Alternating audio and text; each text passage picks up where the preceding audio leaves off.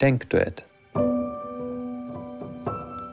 Der Philosophie-Talk, bei dem Mitdenken erwünscht ist.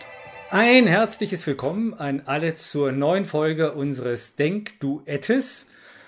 Beim heutigen philosophischen Talk wird es um eine Frage gehen, die euch alle vielleicht schon seit lange bewegt, nämlich die Frage, liegt das Glück im Augenblick verspricht uns der Augenblick, die Gegenwart im Hier und Jetzt eine besondere Qualität unseres menschlichen Daseins?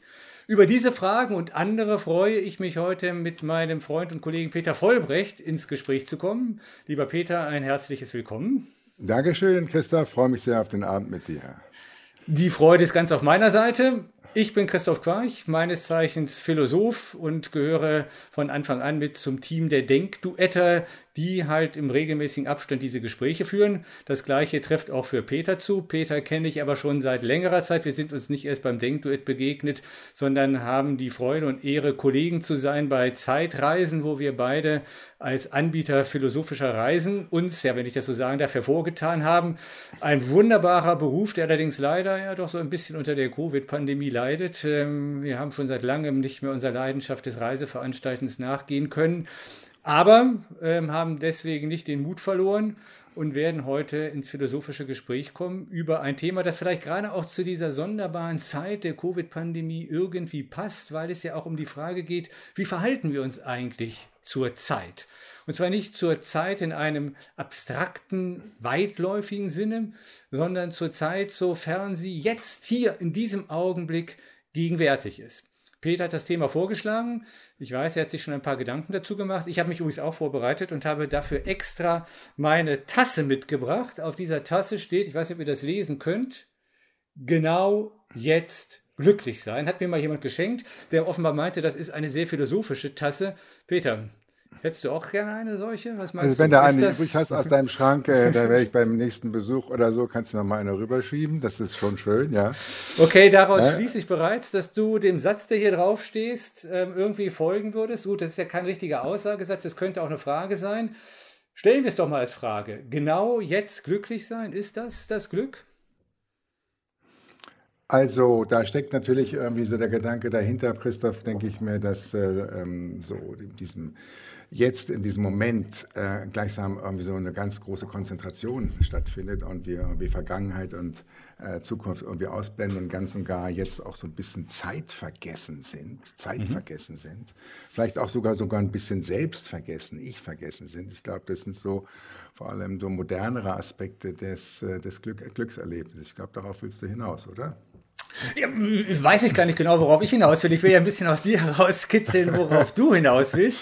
Aber sagen wir mal so, jetzt leben wir gerade in einer Zeit, in der man in der Tat manchmal ganz gerne sich so ein bisschen wegbeamen möchte und aus diesem, ja, aus diesem kontinuierlichen Fluss von der Vergangenheit über die Gegenwart in die Zukunft aussteigen möchte, um sich vielleicht tatsächlich mal, ja, ich sag's jetzt mal so, auch im Hier und Jetzt in einer augenblicklichen Situation zu verlieren, so selbst vergessen, ganz im Hier und Jetzt aufzugehen einfach um den Sorgen und Nöten, die uns sonst ja irgendwie auch in diesen Tagen begleiten, mal ein Stückchen entkommen zu können. Und darüber haben sich ja auch Philosophen von alters her ähm, Gedanken gemacht.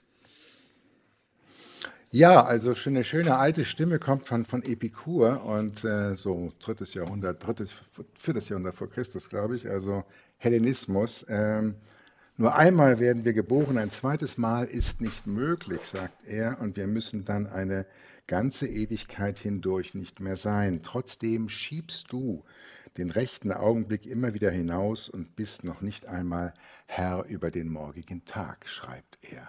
Ist das nicht ein schönes Zitat? Ein schönes Zitat, aber wie bei fast allen schönen Zitaten kommt einem gleich eine Frage, nämlich was meint er denn mit dem rechten Augenblick? Na, das ist bei den Griechen natürlich irgendwie so ein ganz besonders ausgezeichneter Moment, auf dem auch so ein bisschen Schicksal steht, äh, der günstige Moment des Handelns und dergleichen mehr, der Kairos bei den Griechen. Wenn dann ganz generell irgendwie dieses Thema heute, wie wir es formuliert haben, Christoph, ist ja irgendwie ähm, lebe im Jetzt, Bindestrich, eine sinnvolle Lebensphilosophie. Ich glaube, das war so ein bisschen das Thema. Und deswegen denke ich mir, mache ich den Vorschlag, dass wir das vielleicht so ein bisschen nach zwei Seiten tatsächlich hin so ein bisschen abtasten. Dass wir zunächst mal fragen, was ist denn eigentlich so das Faszinosum dieses Lebens im Jetzt. Nicht wahr? Wir können sowieso nie wirklich im Jetzt leben. Es ist also doch schon ein bisschen so eine philosophische Konstruktion, aber da kann man eine ganze Menge einfach entdecken, was so in diesem Thema drinstecken könnte. Einiges haben wir schon genannt nämlich den Augenblick, die Schwere der Vergangenheit und die Sorge der Zukunft loswerden können, das eigene Ego tatsächlich zu spüren oder vielleicht sogar hinter sich zu lassen.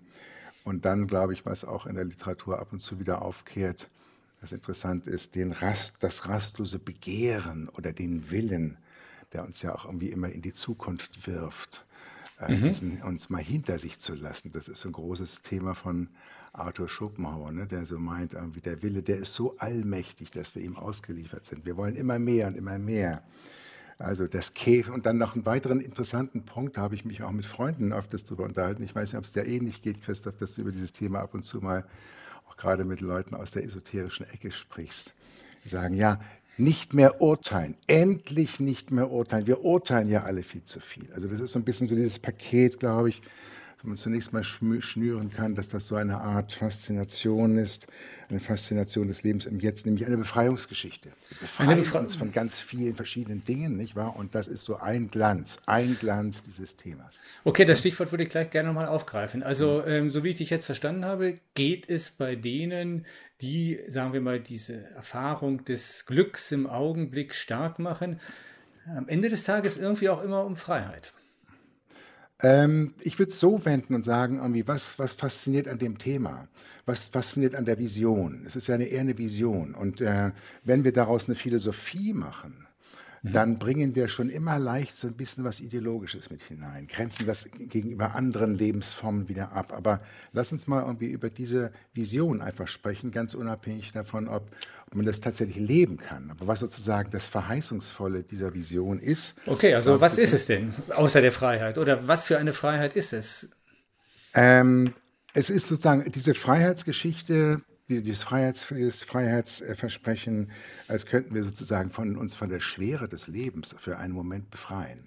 Mhm. Von der Schwere des Lebens, also sowohl die Vergangenheit, die Zukunft, aber auch sozusagen das, das eigene Ich, das eigene Ego. Wir haben ja auch in der Philosophiegeschichte so eine große Tradition. Ähm, dass äh, das Ego einerseits oder das Ich einerseits nicht wahr, als Zentrum von Bewusstsein angesehen wird, auf der anderen Seite auch immer so ein bisschen Unbehagen dabei ist.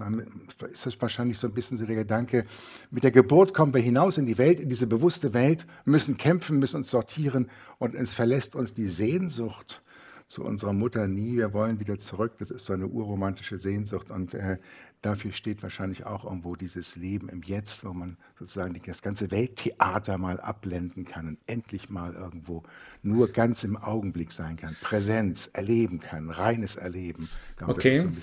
So okay. Ja, das, das, wie du sagst, das haben ja, haben ja manche Philosophen tatsächlich so gesehen, von Epikur bis Schopenhauer. Es gibt aber auch andere. Ich habe bei meiner Vorbereitung nicht nur meine Tasse aus dem Schrank geholt, sondern auch meine Nietzsche und äh, habe da nochmal bei einer Stelle nachgeschlagen, die mir in den Sinn kam, als du von diesem Thema sprachst, nämlich der Anfang von Nietzsches Schrift vom Nutzen und Nachteil der Historie für das Leben. Der finde ich passt hier ganz gut dahin. Und da haben wir mal jemanden, der es nur nicht irgendwie so toll findet, ganz und gar im Augenblick aufzugehen. Nietzsche schreibt, Betrachte die Herde, die an dir vorüberweidet. Sie weiß nicht, was gestern, was heute ist, springt umher, frisst, ruht, verdaut, springt wieder und so vom Morgen bis zur Nacht und von Tage zu Tage. Und jetzt kommt der schöne Punkt, kurz angebunden mit ihrer Lust und Unlust, nämlich an den Pflock des Augenblicks. Angebunden an den Pflock des Augenblicks und deshalb weder schwermütig noch überdrüssig. Ist das Glück des Augenblicks das Glück von Schafen, von Vieh, eigentlich ein animalisches Glück? Nietzsche scheint uns diesen Gedanken hier nahelegen zu wollen. Ja, der Text ist schon äh, komplex. Ne? Es geht ja so weiter, das geht dem Menschen hart an, sagt er. Wir sind neiden das den Tieren. Ne? Aber das ist natürlich bei Nietzsche auch immer so ein bisschen äh, doppeldeutig. Ne? Der äh, Text geht ja dann so ein bisschen weiter. In der Tat gibt es eine spätere Passage, die ist mir auch immer, so fand ich eine sehr schöne Passage. Ich kann sie jetzt wörtlich, glaube ich, nicht zitieren. Da sagt er irgendwie, wer sich nicht auf der Schwelle eines Augen, wenn ich die, wer nicht gelernt hat oder wer es nicht kann, sich auf der Schwelle eines Augenblickes niederzulassen, der wird nie erfahren, was Glück ist. Also ich glaube, das ist in der Tat so eine Art modernes Glück. Ich glaube, dass die Antike das Glück ganz anders buchstabiert hat als Nietzsche. Ich glaube, da ist Nietzsche tatsächlich ein moderner, das Erlebnisglück. Ähm, Und, äh, aber es ist eben auch so ein bisschen, es, bei Nietzsche ist es doppeldeutig. Einerseits, nicht wahr, äh, beneiden wir, neiden wir es den Tieren. Auf der anderen Seite sagt er, glaube ich, in dem gleichen Text, nicht wahr? Und fragen wir doch das Tier. Und in dem Moment kann es schon nicht mehr, hat es schon wieder alles vergessen. Es kann genau, sozusagen ja, ja. sich nicht äußern. Ne? Es hat eben kein Bewusstsein, keine Sprache.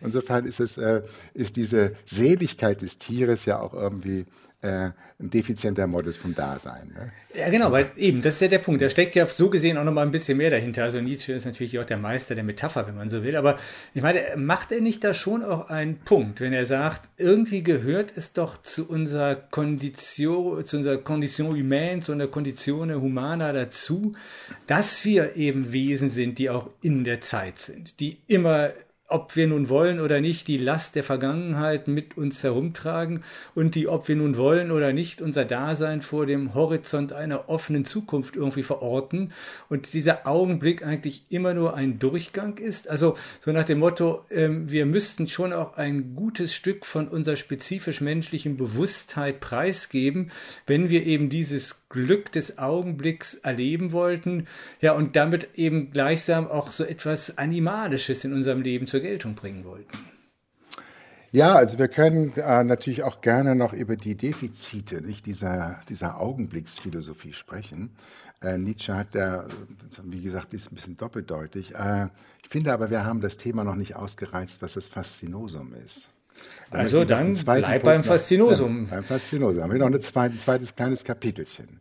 Das erste Kapitel war ja so ein bisschen eine Befreiungsgeschichte und das zweite Kapitel, würde ich sagen, ist eine Verheißungs- und Sehnsuchtsgeschichte. Und da geht es zum Beispiel, nicht wahr, um die Faszination, endlich einmal reine Präsenz zu erleben, ohne diesen Abfluss irgendwo in die Seite hinein zu anderen, ins soziale Feld, sondern irgendwie einmal reine Präsenz zu erleben oder dieses Erlebnis von Konzentration oder auch, und das ist eine große Tradition auch in der Philosophiegeschichte, spirituelle oder mythische Erfahrungen zu machen, größeren luminosen Zusammenhängen und damit hängt zusammen, als könnte sozusagen der Augenblick, der Moment ja, in dem sich sozusagen, der so eine Art irrealer Punkt von Zeit ja ist, als würde sich in diesem Moment irgendwie eine Passage öffnen können zur Ewigkeit, zur Unendlichkeit. Das also das, Gedanke, ne? dass der Augenblick in dem Sinne gar nicht so sehr ein Punkt auf dem Zeitstrahl ist, sondern vielmehr das Tor aus der Zeit heraus in die Zeitlosigkeit. Ja, ich würde sagen, man kann ihn doppelt kodieren. Einmal kann man ihn naturwissenschaftlich untersuchen oder empirisch untersuchen, machen auch Leute. Ernst Pöppel zum Beispiel. Ja, der sagt irgendwie, der Augenblick dauert genau zwei bis drei Sekunden. Warum? Wie kommt er auf die? Der sagt, naja, in dieser Zeit haben wir sozusagen irgendwie ein einheitliches Wahrnehmungsbild. Und dann kommt sozusagen ein neues Wahrnehmung. Also in, der in, in dieser Zeit ist unser Gehirn in der Lage, gleichsam nicht wahr, die, die, die Dinge, die sozusagen im Raum sind, sozusagen irgendwie in eine Beziehung zu setzen. Äh, und, und das ist sozusagen der Augenblick, kann man sozusagen messen. Und dann hat der Augenblick, und das ist das viel interessantere, dann hat der Augenblick sozusagen auch noch eine vielleicht metaphysische oder existenzielle Bedeutung. Und diese existenzielle und metaphysische Bedeutung, glaube ich, ist in der Kulturgeschichte tatsächlich irgendwie diese Vision, man könne sozusagen in der, im Erleben reiner Präsenz im Augenblick Zeit hinter sich lassen und gleichsam in die Zeitlosigkeit hineingelangen. Das ist, glaube ich, so eine Vision. Ähm, mhm. Das ist noch nicht Un Unsterblichkeit oder Unendlichkeit oder Transzendenz, aber es geht so ein bisschen in die Richtung. Das ist ein interessanter Punkt. Aber ich wollte noch zwei andere Punkte machen, die auch wahnsinnig interessant sind. Okay, also wir haben eine ganze Menge. Zeit hier. Wir haben ein bisschen Zeit. Äh, wir kommen auch gleich zu den Punkten, die du genannt hast, ähm, nämlich ähm, die Sinnlichkeit. Die Sinnlichkeit, die sozusagen, die Sinnlichkeit ist ganz und gar im Moment, im Augenblick. Da hängt also Erotik und Sexualität dran, das sinnliche Leben. Ja? Und dann irgendwie ebenfalls benachbart, allerdings was ganz anderes wiederum, die ästhetische Erfahrung von Kunst nämlich, äh, das beschreibt Walter Benjamin so schön, Kunstkritiker der 30er Jahre, äh, über den Gedanken der Aura des Kunstwerkes. Ja, mhm. Wir sind ja jetzt alle irgendwo Corona geschädigt. Wir können irgendwie nur über unsere Monitore, ich war irgendwie durch die Museen streifen und wissen, was der Unterschied ist, wenn wir vor einem Bild stehen oder vor einer Skulptur stehen. Das ist tatsächlich dieser Moment, dieses Hier und Jetzt, der sozusagen nicht reproduzierbar ist, sondern da müssen wir sozusagen mit der Person davor stehen. Und das ist dieser ästhetische Augenblick, die Erfahrung der Aura. Das steckt alles auch noch sozusagen in diesem Verheißungs- und Sehnsuchtsgedanken von dem, einem Leben im Jetzt mit drin.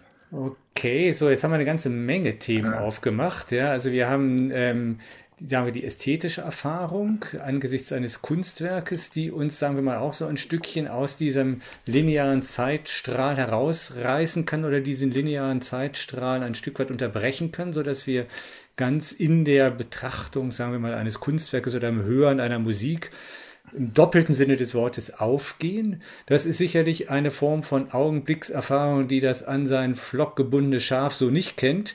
Die Erfahrung des Aufgehens im Augenblick beim Sex kennt das Schaf vielleicht auch. Da würde ich jetzt jedenfalls meine Hände nicht für ins Feuer legen wollen. Aber es ist wieder wirklich was ganz anderes, wovon du da gesprochen hast. Und dann haben wir noch die, die metaphysische, fast mystische Erfahrung ähm, eines, eines, eines Mystikers, äh, wie Meister Eckhart oder der fiel mir gerade ein, der in seinem Nunc Stans, also im stehenden Nun gleichsam auch die Erfahrung der Zeitlosigkeit macht und eine Transzendenzerfahrung daran koppelt. Also das ist eine ganze Menge und jetzt fragt man sich natürlich, wie, wie kann man eigentlich sich einen Reim darauf machen? Was ist denn nun eigentlich dasjenige, was diese Augenblickserfahrungen irgendwie miteinander verbindet, außer dass wir Menschen darin auf eine besondere Weise die Intensität des Lebens erfahren? Vorschlag, äh, äh, Christoph, ähm, in all diesen Facetten, ob es nun die Befreiungsgeschichte oder die Sehnsuchtsgeschichte ist, äh, kommt zu etwas wie eine andere Wirklichkeit zum, zum Vorschein. Ja, eine andere Wirklichkeit mhm. als die Wirklichkeit der raumzeitlichen sozialen Welt. Ich glaube, das ist die Faszination, das ist das, die Bedeutung dieses, des, des, des Augenblicks und der Gegenwart für uns. Und von da aus können wir natürlich jetzt irgendwie dein altes Thema wieder aufgreifen, einen alten Einwand aufgreifen, irgendwie, Moment mal, aber da gibt es doch gewaltige Defizite.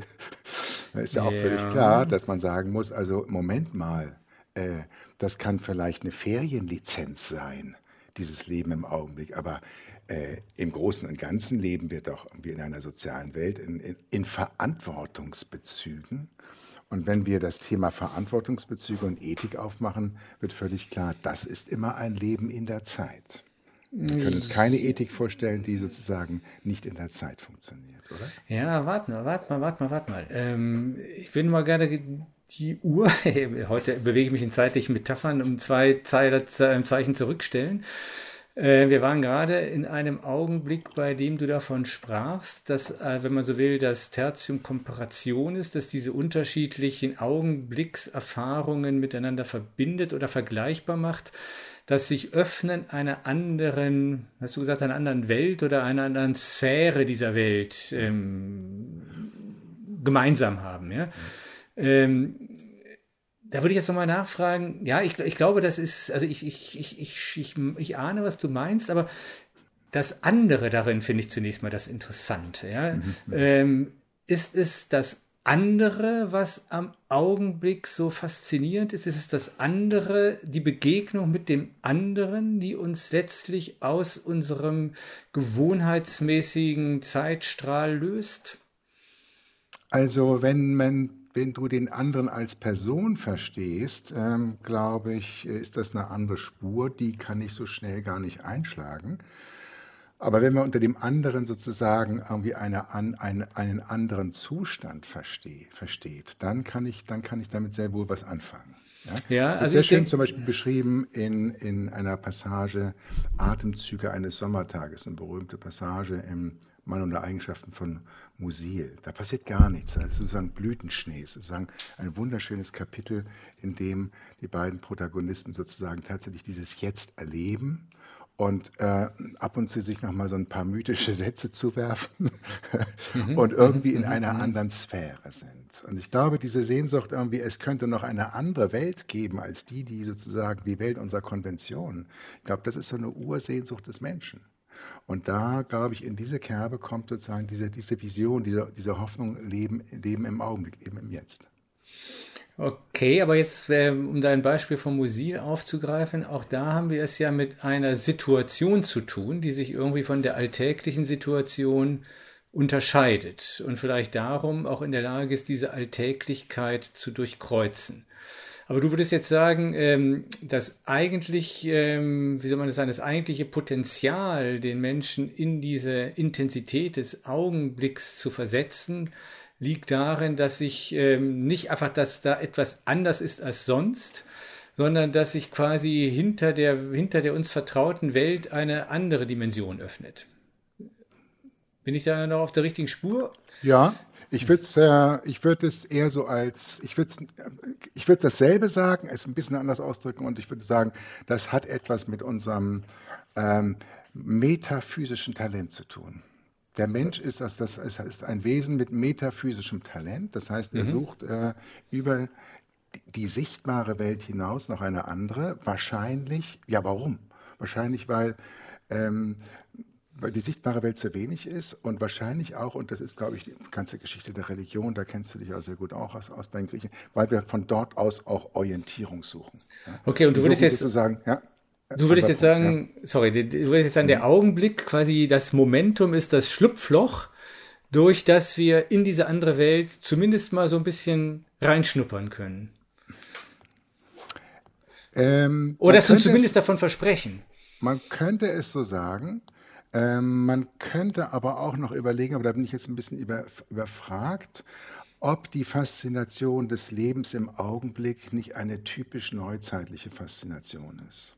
Ähm, weil, weil wir sozusagen in dieser Zeitbeschleunigung leben, immer mehr Leistung zu erbringen zu müssen in dieser bewirtschafteten Zeit und das sozusagen, dass das auch eine Art Fluchtbewegung ist. Das übrigens, glaube ich, bemerke ich bei Freunden, mit denen ich mit, die, mit diesem Thema rede, die aus der esoterischen Ecke kommen, habe ich das mhm. Gefühl, es ist eine, eine Fluchtbewegung.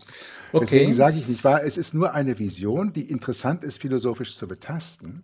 Äh, aber letztlich, glaube ich, äh, sind, wir, sind wir letztlich hauptsächlich irgendwie in der anderen Welt unterwegs und man kann sich fragen, äh, in welcher Weise sollten wir diese Welt des Augenblickes und der Transzendenz und des Nun, des Nunstans kultivieren? Wie können wir das tun? Das ist eine interessante Frage. Vielleicht können wir das auf unsere, auf unsere Diskussion mit den Teilnehmern dieser Runde stunden. Okay, aber jetzt, ich drehe noch mal die Uhr kurz zurück, ähm, ja. um den Faden wieder aufzunehmen, von dem ich dich gerade etwas ähm, abgebracht hatte, nämlich wo du sagtest, das soziale Miteinander die gesellschaftliche Welt, in der wir auch immer sind, ist eine Welt, ähm, in der, sagen wir mal, für diese Erfahrung des, des Nunstans, des Hier und Jetzt, des Glücks im Augenblick eigentlich nicht der rechte Ort ist, weil wir da immer vor dem Horizont einer offenen Zukunft und mit der, ja, mit, mit der, nicht unbedingt mit der Last, aber eben auch mit, mit unserer Vergangenheit operieren müssen, um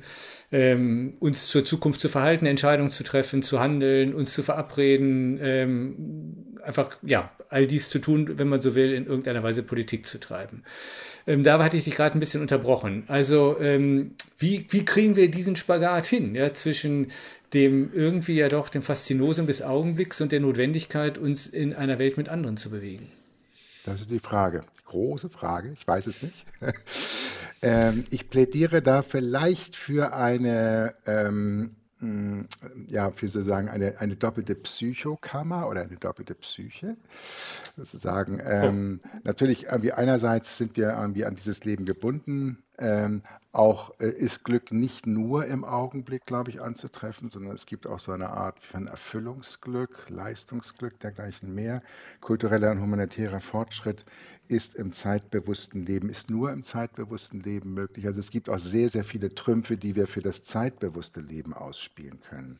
Es wäre ja ungereimt, würde sozusagen die Evolution uns an eine Stelle gestellt haben, in der sozusagen die eigentliche Antwort ist, lebe irgendwo im Jetzt. Mhm. Äh, das kann nicht der Sinn unseres Daseins sein. Also wir müssen tatsächlich irgendwie auch diese Vorstellung haben, äh, Entwicklung, äh, Verbesserung des Lebens, aber gerade auch zur Verbesserung des Lebens gehört eben irgendwie diese Vision einer anderen Wirklichkeit. Und da sind wir wieder in der alten Schleife drin.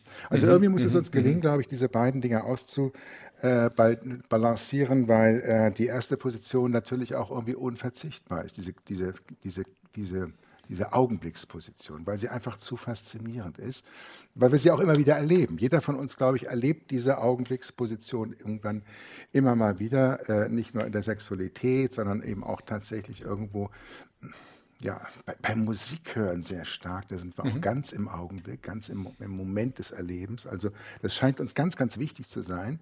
Es vielleicht sogar so wichtig zu sein, dass wir sagen, das ist der unverstellteste Weltkontakt überhaupt. Aber mhm. er ist eben das, was du die Schafe genannt hast. Ich, ich, ich werfe dir mal noch einen anderen Ball zu. Spielen? Ja, ich weiß, das ist so deine Lieblingsidee mit der Wirklichkeit oder mit dem Leben auch ein bisschen spielen. Ich finde das eine gute Vision.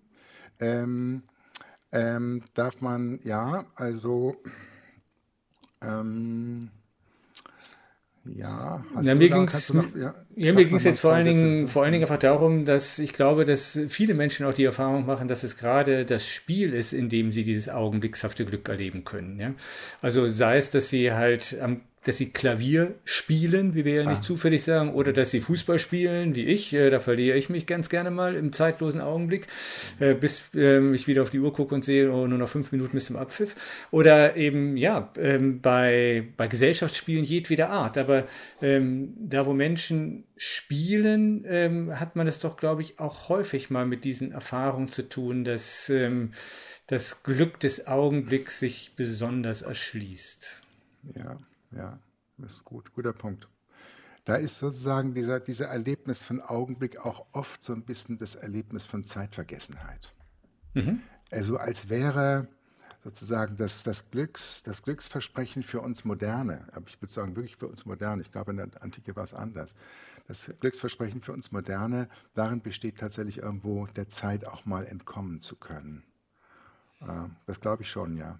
Das glaube ich mhm. schon. Mhm. Ähm, ich habe ich hab das, ja. hm. ich weiß ich habe das, ich hab das Spiel aber auch deshalb ähm, ins Spiel gebracht, um dir, um dir noch einen weiteren Ball zuzuspielen. Denn ähm, interessant bei Spielen ist ja, dass sie ähm, gleichsam durch eine bestimmte Spielzeit und durch ein bestimmtes Spielfeld irgendwie von der normalen alltäglichen Routine des Lebens ein Stückchen abgegrenzt sind.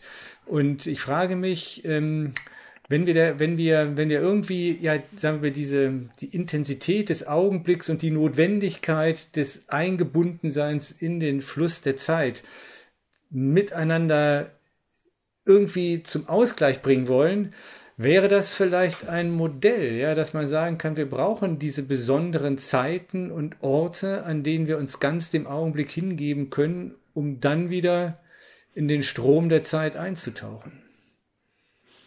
Wie würdest du dieses, äh, dieses Zurückgehen und das Herausgehen, würdest du das als ein spielerisches Moment betrachten? Nein, nein, ich würde, ich würde, ich denke an das Spiel immer als ein, ein Geschehen, das uns tatsächlich aus dem normalen alltäglichen Zeitfluss ein bisschen löst, weil es eine eigene Spielzeit eben hat.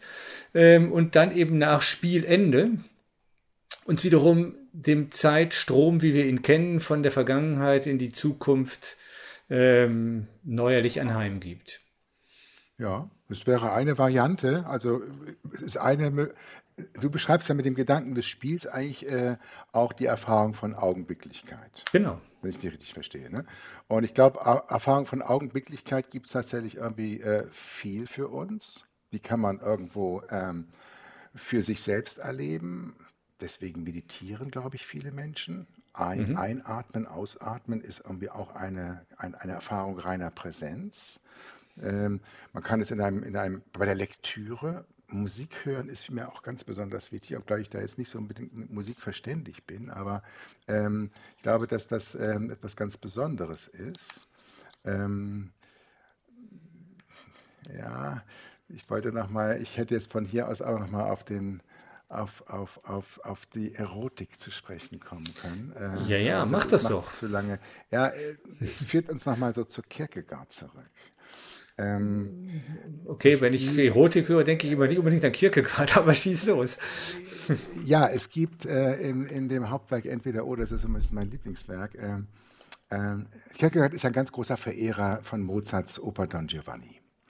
Und Don Giovanni ist ja derjenige, der 1003 Frauen verführt.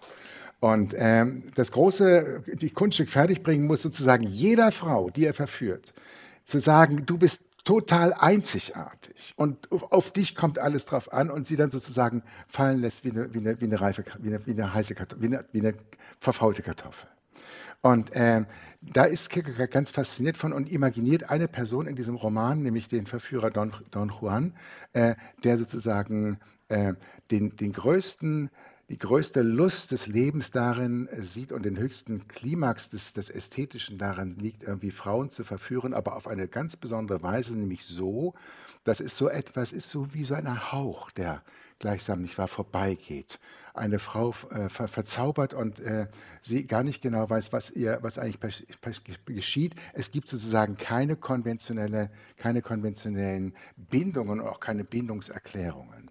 Ähm, mhm. Das ist mhm. sozusagen der Klimax dieser, dieser, dieser Unverbindlichkeit, die ja auch in diesem, in diesem Leben im Augenblick zum Ausdruck kommt und kontrastiv dazu, das gehen wir auf die andere Seite, ein Leben in der Zeitlichkeit, ein Leben auch in der Ethik, ein Leben im Fortschrittsdenken, natürlich und familiäre Bindungen, soziale Bindungen, das sind alles, ist alles ein Leben ähm, in der Zeitlichkeit, ja, in der Verbindlichkeit. Also Zeitlichkeit heißt auch Verbindlichkeit. Okay, also das hm. ästhetische Leben des Verführers hätte so gesehen auch für dich etwas Verführerisches. Also das ist aber eine sehr intime Frage. nur philosophisch. Ja so, nur philosophisch. Ja, so. ähm, ja, also ich habe eine, eine, große, große Lust gehabt, das zu lesen. Ich weiß aber auch, äh, dass in diesem Werk äh, der Ästhetiker von dem Ethiker die Kopf gewaschen bekommt. Und zwar mit einem Argument, und das Argument ist schlagend. Der sagt ihm nämlich, du pass mal auf, wenn du so lebst, wie du lebst, ja, dann hast du im Grunde genommen, dann lebst du weltlos. Du hast überhaupt keinen Griff auf Welt. Welt. Einen Griff auf Welt hast du eigentlich erst, indem du sozusagen eine ethische Daseinsentscheidung fällst. Die fällst du aber nie sozusagen mit dem bloßen Herumflattern. Hier über Möglichkeit A, B, C, bloß nirgends sich niederlassen, ja, hast du nie sozusagen irgendwie einen Zugriff zur Welt. Und das ist die, der große Einwand, den der Ethiker dem Ästhetiker macht in diesem Buch. Und das hat mich natürlich auch überzeugt. Tja, Peter, und wofür entscheiden wir uns jetzt? Für den, für den Ethiker, der in der Sorge und in der Zeit lebt und vielleicht auch darin gefangen ist, oder für den Ästheten, der vom Augenblicksglück zu Augenblicksglück hüpft, wie der Schmetterling von Blüte zu Blüte, um dieses schöne Bild von dir nochmal aufzugreifen?